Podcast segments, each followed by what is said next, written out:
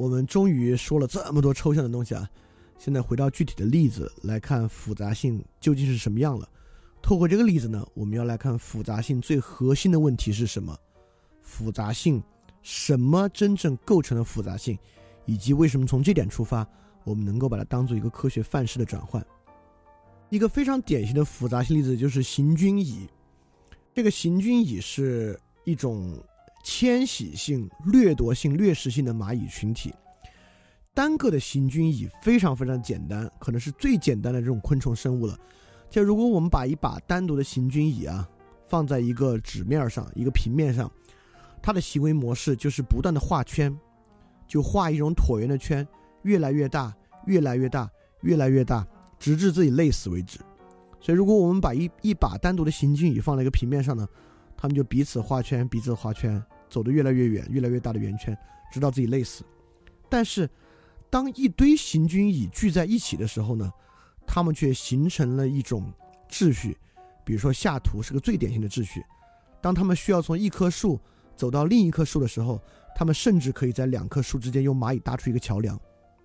当它们需要过河的时候，它们会形成一个球状物，就是一堆蚂蚁包裹着里面的蚂蚁，所以外面的蚂蚁呢就会在过河的时候淹死，而里面的蚂蚁呢会渡到河岸去。也就是说，复杂性在研究。单一的一个蚂蚁看起来非常的愚蠢，且没有智能。当它们合在一起的时候，却产生了一种类似智慧一样的行为，且这样的行为不是因为一个蚂蚁司令在发号施令结成的。也就是说，一群非常简单的东西毫无秩序结合到一起，却产生了一种非常复杂的智慧和秩序。这个就是复杂性研究的东西。那我们现在就要回答一个简单的问题了：为什么？如果我们要找出一个原因来解释，为何蚂蚁能够形成这种秩序，能够形成这种类似智能一样的行为的原因是什么呢？不光蚂蚁，人的大脑也一样。如果你单拆出人的一个神经元，它的轴突和树突来看，这是一个相当相当简单的东西，它就是轴突、树突能够向下传导，能够通电。但当几百亿个这样的神经元构成到一起的时候呢，它们产生了意识，产生了我们大脑中的意识。所以说，根本性的问题在于，蚂蚁和蚂蚁能够相互之间形成循环往复的影响。就当把一小把蚂蚁放到纸上之后呢，它们彼此之间都没有碰到一起，它们彼此之间互相没有影响，或者只是偶尔碰到一起，因此它们看起来一盘散沙，没有智能。如果我们拆出一段简单的神经来讲呢，可能也能给它通电，它们就仅仅是通电而已。但它们形成一个复杂的网状结构，其区别就在于它们互相会产生循环往复的影响。所以说，如果我们要用一个词汇来形容到底为什么会有复杂性呢？这个词汇就是依赖性 （dependency），就是因为研究的个体与个体之间互相依赖。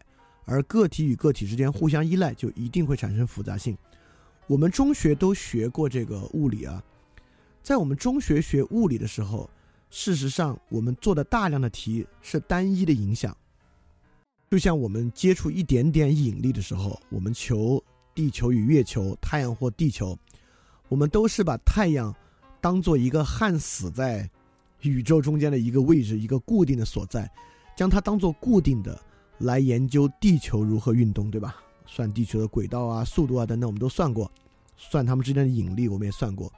因此，在这个时候呢，地球依赖于太阳，但太阳并不依赖于地球。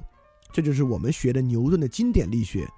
在经典力学之中，比如说伽利略研究这个铁球和羽毛落向地面的速度，在这个时候呢，羽毛与铁球依赖于地面。而地面并不依赖于羽毛和铁球，但我们知道实际情况呢？我们也有质量，地球也有质量。虽然我们对地球的引力可以忽略不计，但这个引力是存在的。一旦很多人形成一个复杂网络，到底能产生什么样的结果就不好说了。所以说，复杂性就是充分的还原物与物之间的依赖性。一旦它考虑到依赖的话，它就会变得非常的复杂，复杂就来源于这儿。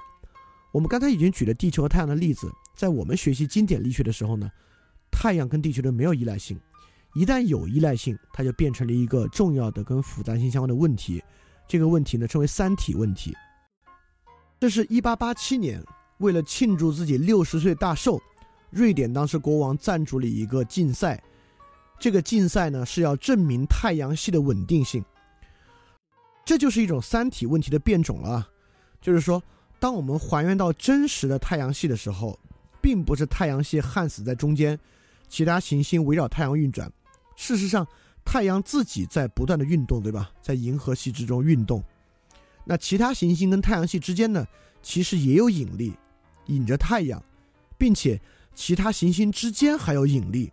比如我们跟木星虽然相对遥远，引力可能非常非常小，但也有引力。比如说我们对离我们很近的月球。其实月球的运动主要就是我们的引力影响，但月球受不受太阳影响呢？当然受，对吧？月球受不受木星的影响呢？当然受木星的影响。在这个情况之下，太阳系为什么可以稳定，而不是月球受到太阳的牵扯就飞向太阳了，成为一个太阳的卫星？为什么不是这样？这就是当时瑞典国王赞助这个比赛，这就是三体问题。而刘慈欣的这个小说《三体》，如果看到的人就知道。最开始，这个三体星文明，他们遭遇的困境，就是他们的星系有三颗恒星，这三颗恒星循环循环往复运转，会带来三体星人的毁灭。三体星人呢，就在不断的用数学方法想推测、演算出三颗恒星的运行规律，以便能够这个不被毁灭。但直到最后也没办法。如果大家记得呢？当时三体星人给地球上的很多科学家啊玩一个 VR 游戏，这个 VR 游戏呢其实是在还原三体这个运算。当时里面就有一个，他模拟了一个冯诺依曼的角色在里面，他就说：“我想到了用电源键，用电源键做成门电路组成计算机，那样计算机的速度要快许多倍，体积也要小许多，估计用一栋小楼就放下了。”陛下，您在听我说吗？这个陛下是秦始皇啊，他模拟的是冯诺依曼与秦始皇的对话。这呢就在讽刺冯诺依曼认为仅仅用算力就可以解决三体问题。事实上，仅仅通过计算是不可能解决三体问题的。这个问题被称为庞加莱三体问题。庞加莱最后证明了三体问题基本上不可能解决，但由于他证明的太好了，因此最后也赢得了奖金。虽然他的答案并不是完整的解答了太阳系为什么是稳定的。庞加莱是这样算的：因为三颗行星，对吧？如果是两颗行星彼此影响，我们是有很简单的数学方法就可以推动的。其实从我们的高中物理啊，再往前走一步，我们也能够算两体问题。所以庞加莱开始设计第三颗星球，非常小，小到几乎可以忽略不计的地步，看它怎么在这个系统里面运转，在逐渐加大第三颗星球的质量，这样逐渐逐渐来看怎么算，对吧？这个方法是一个天才性的方法。就是我们先假设第三颗星球可能就绿豆那么大，它怎么去引它？它怎么在这个系统中运动？再慢慢慢加大它。庞加莱最后通过这个呢，就发现了混沌问题。而混沌问题与复杂性理论的关系可就非常非常大了。所以你看啊，我梳理一下我们的逻辑啊，我们举了蚂蚁的例子，我们发现呢，蚂蚁神经元系统所以复杂性问题的根本呢是依赖性，依赖性呢。我们推到三体问题，当三颗星球的运转互相依赖的时候，怎么算的问题？好，现在庞加莱通过这个计算发现了混沌理论。我们下面要介介绍什么是混沌理论了。呃，它里面包含数学，但我们会跳过数学的部分，大家一样可以理解。就理解混沌问题，对于理解复杂性的来源和什么是复杂性至关重要啊。所以这部分我会讲的很详细，很详细。但这部分其实，如果大家看过那本复杂那本书，就是。在高数图书馆起点九本里面那本复杂呢？这里面的很多图就是摘自那里面，它的基本论述逻辑摘自于那儿，因为那个地方是对这个混沌理论一个非常非常好的阐述了。所以如果你有这个书呢，你也可以去看。但我把书里面最主要内容全部拿出来了，在这里分享出来。混沌的产生，我们先从非混沌开始。假设有两只兔子，这个兔子的繁繁殖速度呢是每年乘以二，就每年生出。就乘二，兔子兔子数量乘二，我都不讲繁殖了，我把它讲成一个最简单的模式。有两只兔，这个兔会繁殖，繁殖的规律呢是每年种群数量翻番，就这么简单。兔子也不会死，兔子什么也不会，就最简单。所以说，第一年零年呢，初始值两只兔子，第一年乘二四只，第二年乘二八只，第三年乘二十六只，三十二只。所以说，这就是一个典型的非混沌系统。如果我们画出一个坐标轴呢，那兔子的数量呢就是一条直线往上，对吧？所以这样的系统呢，我们对未来有没有可预测性？有可预测性，就是用简单的乘数就行了。比如说第十年就乘十次。所以不管有多长的时间，多少年呢？像这样的系统呢，我们都可以对它进行预测。这个呢就是非混沌的系统。非混沌系统呢有很强的预测性。不光如此。非混沌系统还有一个我们刚才的特征，就是非混沌系统可以还原。这是什么意思呢？我们再举个简单的例子啊。现在有个生态系统，生态系统呢由两个岛构成，每个岛上呢各有两个兔子，其他条件跟刚才一样。也就是说，一个岛上是两个兔子啊，所以一个岛上第零年呢是两只，第一年四只，第二年八只。另外一个岛也一样，所以第二年呢，他们俩加在一起是十六只兔子。这是留两个岛哦，但如果是一个岛上有四只兔子呢，也一样，零年四只，零年四只，第一年的八只，第二年十六只，跟着一样。所以说，在这个情况之下，部分之和等于整体，因此这个东西呢是可以还原的，它符合笛卡尔那种还原论的观点。好，以上都是非混沌系统啊，非常好理解。它有两个特征：第一，极其可预测；第二呢。本身可以还原，但是呢，我们知道真实世界不是这样，对吧？真实世界呢，起码有两个条件在约束着兔子。第一个呢是兔子的出生率，因为兔子繁殖能力很强的，所以可能还不止翻番。但第二呢，兔子会死。第三，最重要的是兔子的生存空间会有一个上限。有假设是一个岛的话呢，这个岛上不可能能够存活下无数的兔子，这个岛上的兔子的数量。这个岛上的，有的草啊或自然数量和面积呢，会达到一个兔子的上限，因此，兔子与兔子之间呢，互相产生了依赖性，dependency，就是我能不能活，取决于其他兔子的总数，和它们死没死，以及它们生没生新的兔子，以及我生没生没我生没生新的兔子，以及我死没死，它就形成一个互相依赖的系统了。对这个情况之下呢？有一个公式可以用于计算这种情况之下兔子，这个公式我们之后再说。我们现在先跳过所有数学的部分。假设这个时候呢，出生率为二，死亡率为零点四，也就是兔子数量还是翻番，但死的兔子呢是总兔子总群数乘以百分之四十，就百分之四十的兔子会死。这个岛的承载数呢是三十二，意思是说这个岛上最多有三十二只兔子。在这个这个在这个情况之下呢？兔子的数量依然可预测，但是呢，就不是不是一条直线了。兔子的数量是一条曲线。所以说，当兔子数量是零的时候呢，那就是零；当兔子数量三十二呢，那一个也活不了，因为承载上限是三十二，就都死。所以说，兔子数量的峰值呢会在中间，就可能十五、十六的时候呢，兔子数量会达到一个峰值，所以整个数量和下一年的数量呢形成一个曲线关系。这个还好理解啊。而且，如果仅仅是形成曲线关系呢？其实兔子的数量依然可以预测，但这个时候，如果我们回到那个可不可以还原的问题，它就变得非常的不一样了。我们现在假设一个岛上有二十只兔子，其他条件都一样，承载率呢为六十四，再把它分成两个岛，两个岛上各十只兔子，出生率、死亡率都一样，承载率呢是一个大岛的一半，是三十二。我们还是跳过数学运算的部分啊，我直接说结果。在这个情况上呢，第一个岛上零年起始数量二十只兔子，第一年呢是十二只兔子。那两个岛上各十只兔子的零年呢，各十只兔子，一共二十只。在第一年呢，会各十一只兔子，加起来一共二十二只。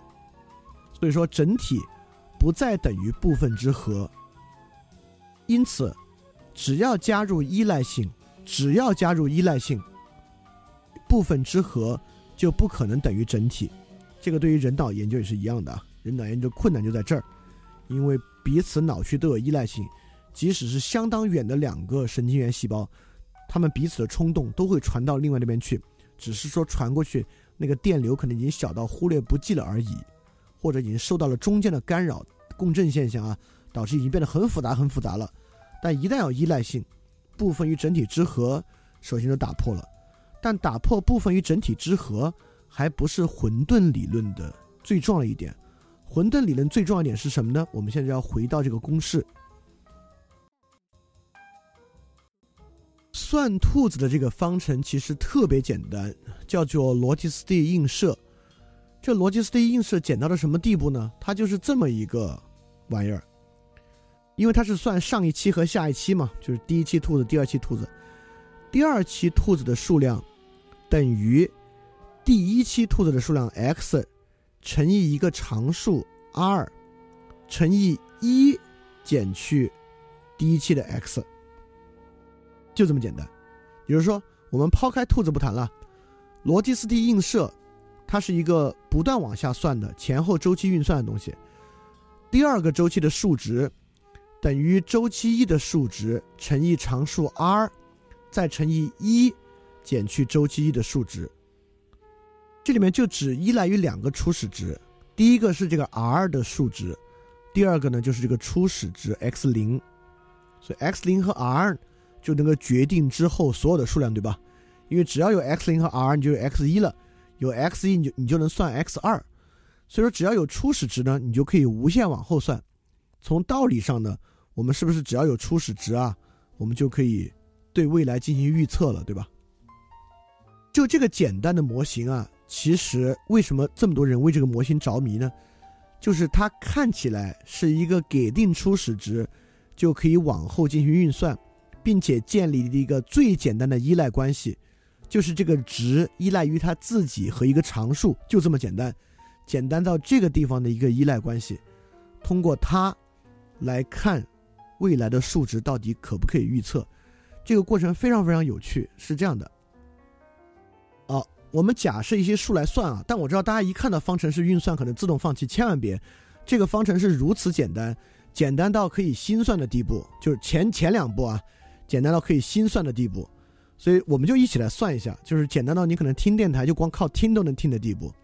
也就是说，刚才那个方程啊，我们假设里面的 r 值为二，假设 x 值为零点二，那 x 一等于多少呢？也就是说，二乘以零点二乘以零点八，对吧？r 值是二，先乘 x 零，零点二。再乘以一减去 x 零就是零点八，就是二乘以零点一六就是零点三二，对吧？就这么简单，简单到可以口算的地步。当然，第二步算你就难点了，因为你现在得到的是零点三二，你需要用二乘以零点三二，再乘以一减去零点三二，就双位数乘法运算可能比较难。但是如果你有个计算机的话，你很快就能算。第二步的结果呢，是。一个零点四三几几几的一个值，零点四三五二的一个值，很快你会算算算算算，算到零点五，它会等于零点五。我们把零点五带进去算啊，也就是二乘以零点五，再乘以一减零点五，就还是零点五，对吧？也就是两个零点五相乘就零点二五，就是二乘以零点二五还是零点五。所以说，当这个算式。的结果是零点五的时候呢，它就不动了，它会稳定在零点五，就一直往下了。而在 x 零等于零点二的时候呢，经过五步，它就会固定在零点五，并且一直维持在零点五。所以说，对于这个方程啊，当 r 等于二，x 零等于零点二的时候，这个方程是高度可预测的。就我们这样的数学水平。都可以拍着胸脯保证，我就算了五步，我我就算出来。我告诉你啊，从第从第一步到第四步分别等于多少？从第五步开始啊，这个数值永远是零点五。那第二个，当 r 等于二，x 零等于零点九九，就是我们不变动这个 r 值的数量，我们变动 x 零的数量，我们发现，当 x 零因为 x 零等应该是一以下啊，因为一以上就越来越大。当一以下的时候呢，它是零点九九。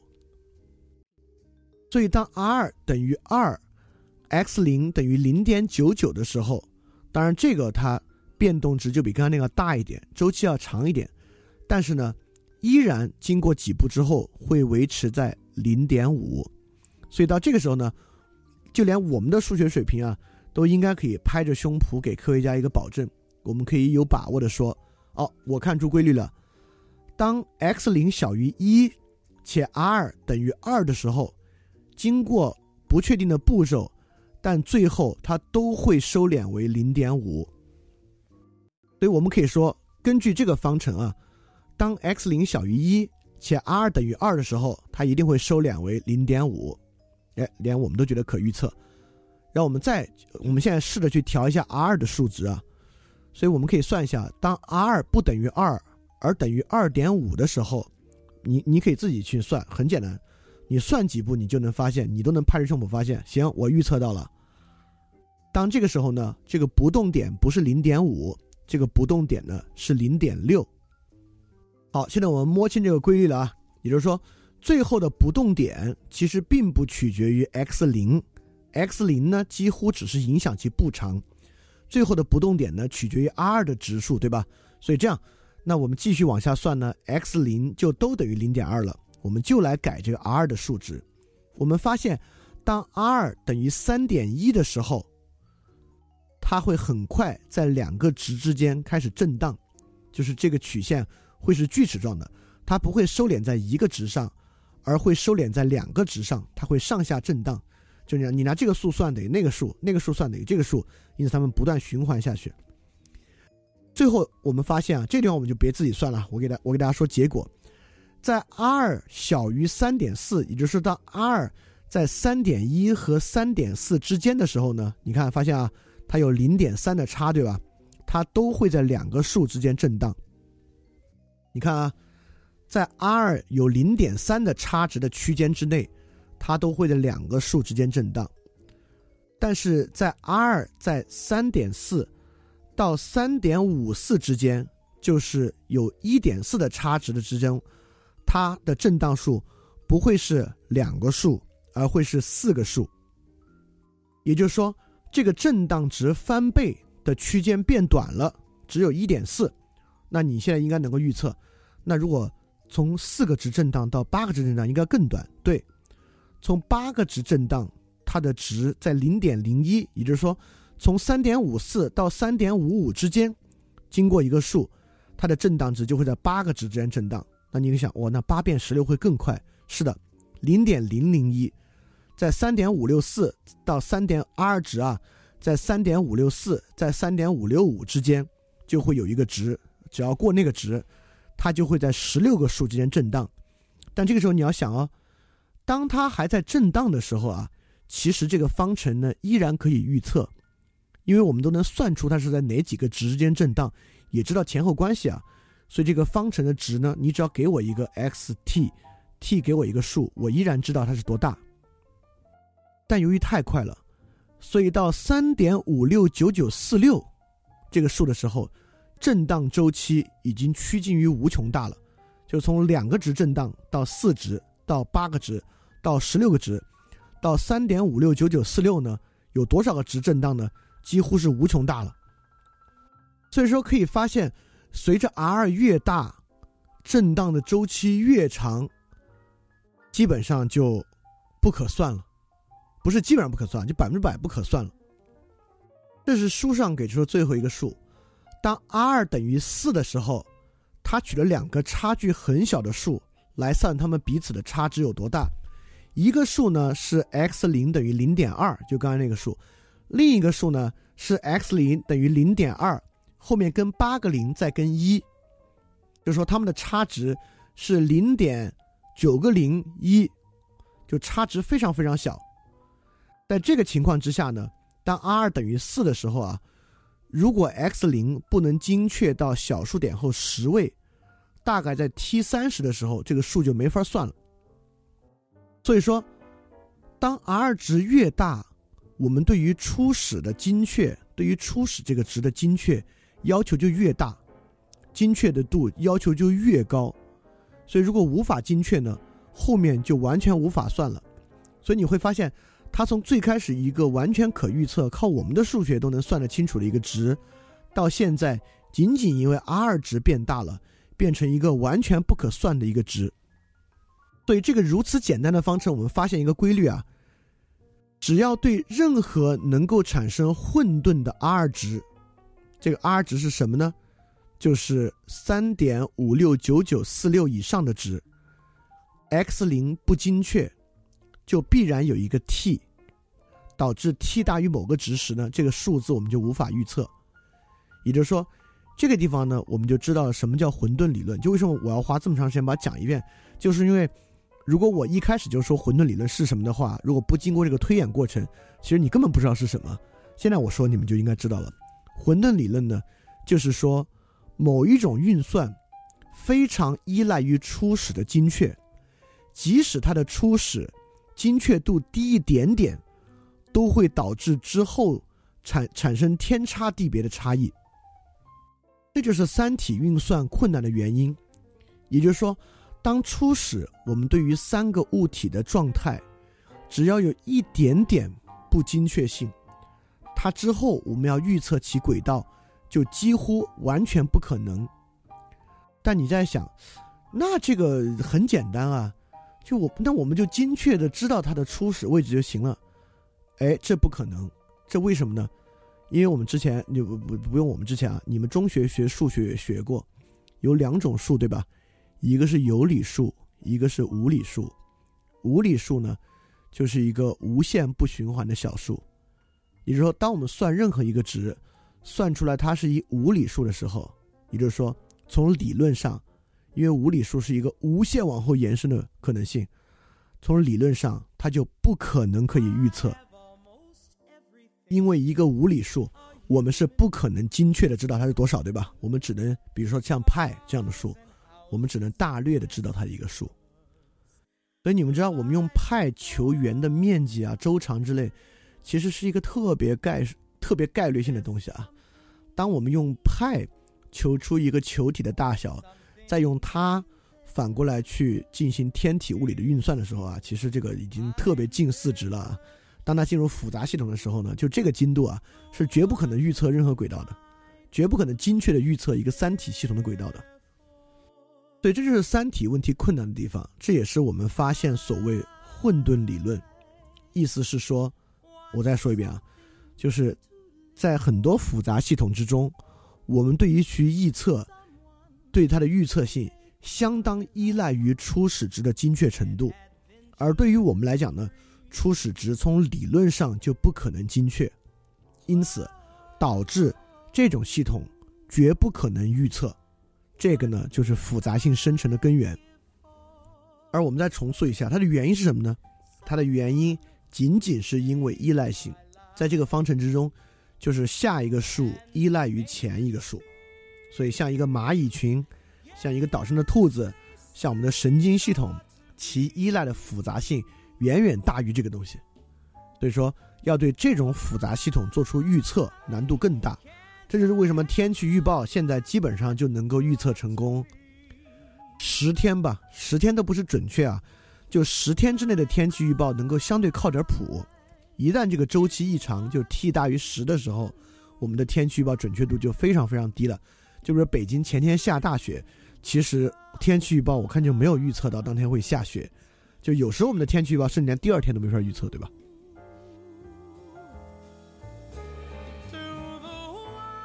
狗年的翻转电台，希望大家可以分享节目，让更多的人加入我们一起来学习，因为我觉得这个事情很重要，尤其在最近发生的很多事儿之下，有同学问我。有什么看法？我的看法就是，只有更努力的做这个事儿了。然后今天我把打赏的开关也开了，如果你 OK 的话呢，可以打赏一些，应该能够帮助我把这个事儿做得更好吧，能够有更多的资源来使用起来。那么呢，非常感谢你，希望我们能够一起学习，这肯定是一个非常长期的事情，我也会长期的把这个事儿做下去。谢谢你，要记得敢于去相信。非常感谢你收听本节目。如果希望每周一加入微信群，跟我们一起学习，提出问题，看到每次分享的 Keynote。可以微信添加“想借 Joy Share”，想借的拼音 x i n g j i e，Joy Share j o y s h a r e，并说“牛津通识读本”，就可以被我们拉入群中，每周一起学习了。欢迎你来。